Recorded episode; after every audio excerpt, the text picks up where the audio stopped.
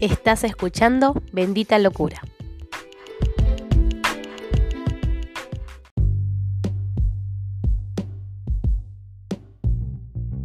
En el día de hoy vamos a meditar sobre un pasaje que se encuentra en el libro de San Juan, capítulo 4, versículos 23 y 24, que dice, Mas la hora viene y ahora es cuando los verdaderos adoradores adorarán al Padre en espíritu y en verdad, porque también el Padre, tales adoradores, busca que le adoren.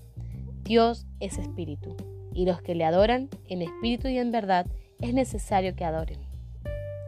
El título es La alabanza y la adoración.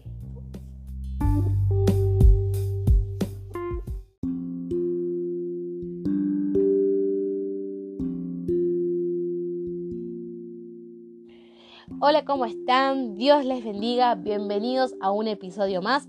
En el día de hoy vamos a tomar un, de verdad, una enseñanza bastante interesante sobre lo que es la alabanza y la adoración.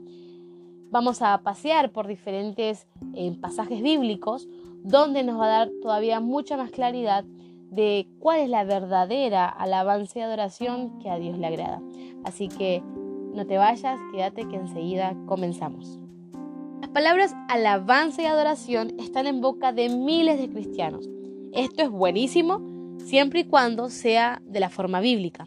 Pero me atrevo a decir que aún los que adoramos y cantamos o formamos parte del grupo de alabanza, no siempre le hemos dedicado el tiempo a estudiar realmente lo que significa adorar o alabar de forma bíblica.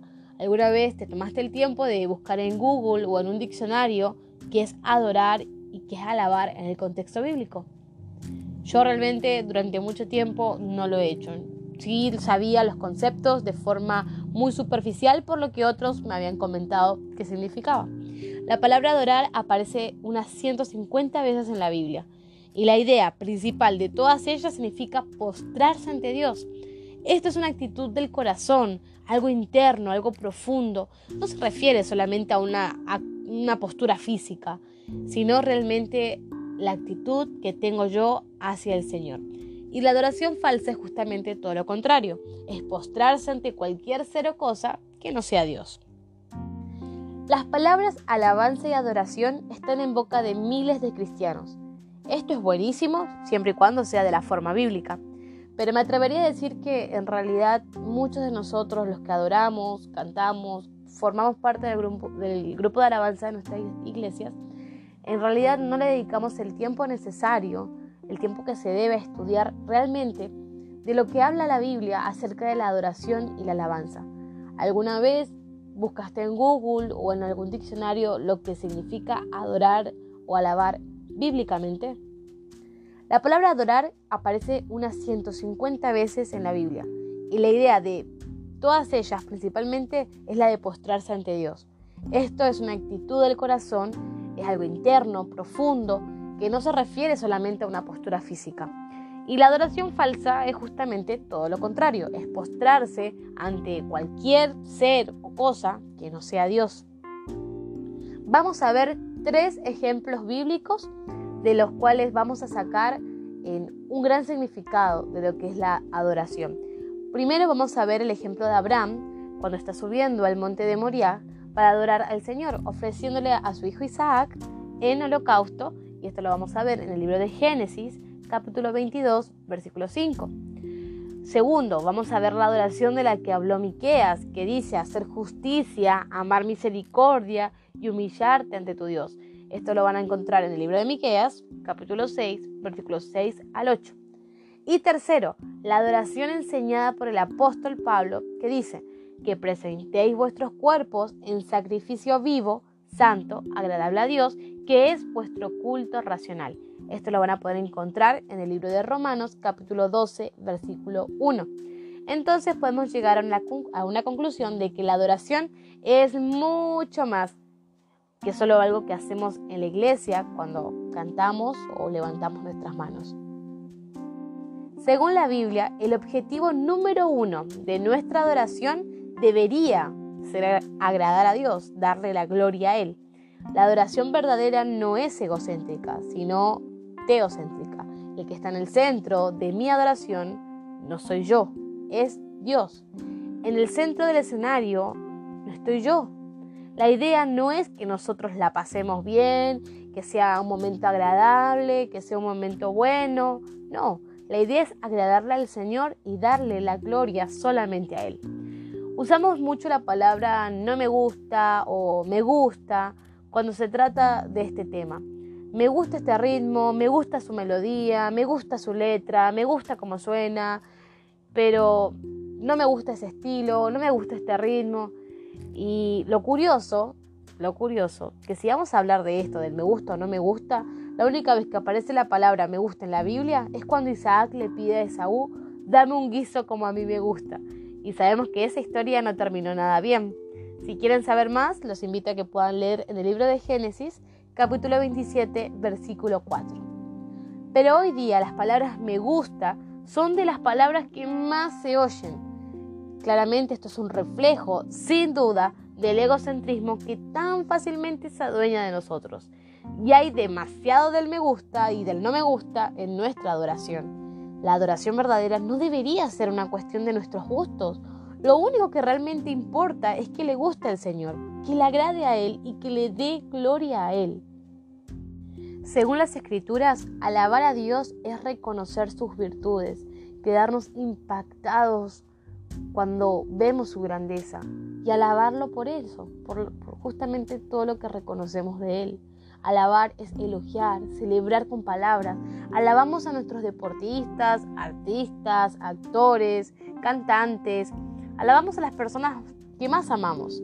Alabar a alguien es reconocer sus virtudes, quedarnos impresionados e impactados por esas y alabarle por ellas. Entonces nosotros alabamos al Señor por sus muchas y maravillosas virtudes, sea de forma directa, por ejemplo, cuando decimos, Señor, qué grande eres, o de forma indirecta, cuando decimos, qué bueno es el Señor. Según la Biblia, cantar a Dios y alabarle son dos cosas relacionadas entre sí, pero distintas. Cantar a Dios y alabarle son cosas distintas. La letra de muchos de los himnos y canciones que cantamos es alabanza al Señor. Por ejemplo, Santo, Santo, Santo, Señor Omnipotente, cuán grande es Él, grande eres tú, grandes son tus obras, tu fidelidad es grande, entre otras grandes alabanzas. Pero Primero, no todas las canciones o himnos son de alabanza. Avívanos, Señor, firmes y adelante, grata certeza, acéptame como ofrenda de amor, como el siervo busca por las aguas, hoy te rindo a mi ser, etc. Segundo, cantar al Señor no es la única forma de alabarle. También le alabamos orando, hablando entre nosotros acerca de Él y con nuestras vidas. Si seguimos usando la palabra alabanza como lo estamos haciendo hoy día, Nuestros nietos, nuestros hijos, no van a saber lo que es la alabanza. Al igual que se ha desvirtuado la palabra amor, estamos en peligro de, distorsionar lo que es la palabra alabanza. Según la Biblia, el canto espiritual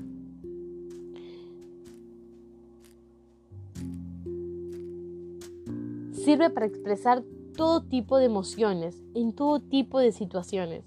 Como ya vimos, hay himnos y canciones de alabanza, pero también los hay de gratitud, de confianza en el Señor, de consagración, de petición, etc. Ahora, ¿tiene eso alguna base bíblica? Claro que sí, sí la tiene. El libro de Salmos, por ejemplo, hay salmos de alabanza al Señor, pero también hay salmos de acción de gracias, también hay salmos de confianza en el Señor, salmos mesiánicos, hay salmos pidiendo ayuda, salmos que son lamentos, etcétera.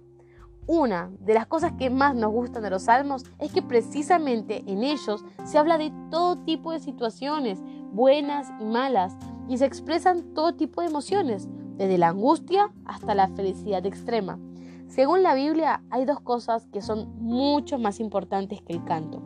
Y esto es algo que debemos tener muy claro. Uno es la palabra de Dios. Y dos, la oración. Sé lo importantes que son para muchísimas personas los tiempos, los momentos de alabanza, de administración. Pero aún, aunque cantar es algo muy lindo y es algo que realmente nos conecta con la presencia del Señor, es muy importante y más importante que podamos escuchar y entender la palabra de Dios y que podamos tener tiempos de oración. En el Antiguo Testamento la música tiene un lugar importante, pero no tan importante como lo es la palabra de Dios y la oración. Hay libros enteros que no contienen ninguna referencia a la música. En los cuatro evangelios, por ejemplo, hay muy pocas referencias a la música y solo una referencia al Señor mismo cantando. Pero ¿cuántas referencias hay a la palabra de Dios y a la oración? Un montón, ¿verdad? En el libro de los Hechos, por ejemplo, solo hay un momento explícito. Y no se trata de una reunión cristiana normal, sino de Pablo y Silas cantando en una cárcel. Pero, ¿y las referencias en hechos a la palabra de Dios y a la oración? ¿Cuántas hay? Muchas, ¿cierto? Todos sabemos lo fácil que es pasarlo bien en la iglesia y lo difícil que es vivir nuestra fe en el día a día. A veces parecemos esquizofrénicos, una persona en la iglesia y otra muy distinta fuera de la iglesia. Pero si no adoramos al Señor con nuestras vidas, lo que hagamos en la iglesia no es adoración verdadera. Lo que hacemos en la iglesia no es más que la punta del iceberg de la verdadera adoración, la pequeña parte que más se ve, pero si no hay nada debajo de eso, si no somos adoradores 24/7, lo que hacemos en la iglesia no vale para nada. Como dijo el Señor Jesucristo a aquella mujer samaritana, el Padre busca verdaderos adoradores que le adoren. A fin de cuentas, Él nos creó, nos dio la vida para eso, para que le adorásemos y nos salvó para que lo hiciéramos en espíritu y en verdad. Que el Señor encuentre en nosotros los adoradores que Él anda buscando. Dios les bendiga.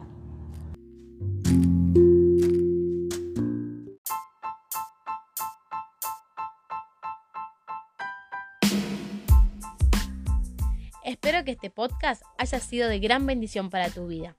Si quieres, puedes comunicarte conmigo a través de las redes sociales. Me puedes encontrar en Twitter, en Instagram, en Facebook.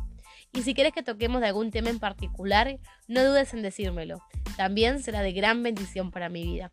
Así que te agradezco de nuevo por haber escuchado este audio y nos vemos en el próximo episodio. Dios te bendiga.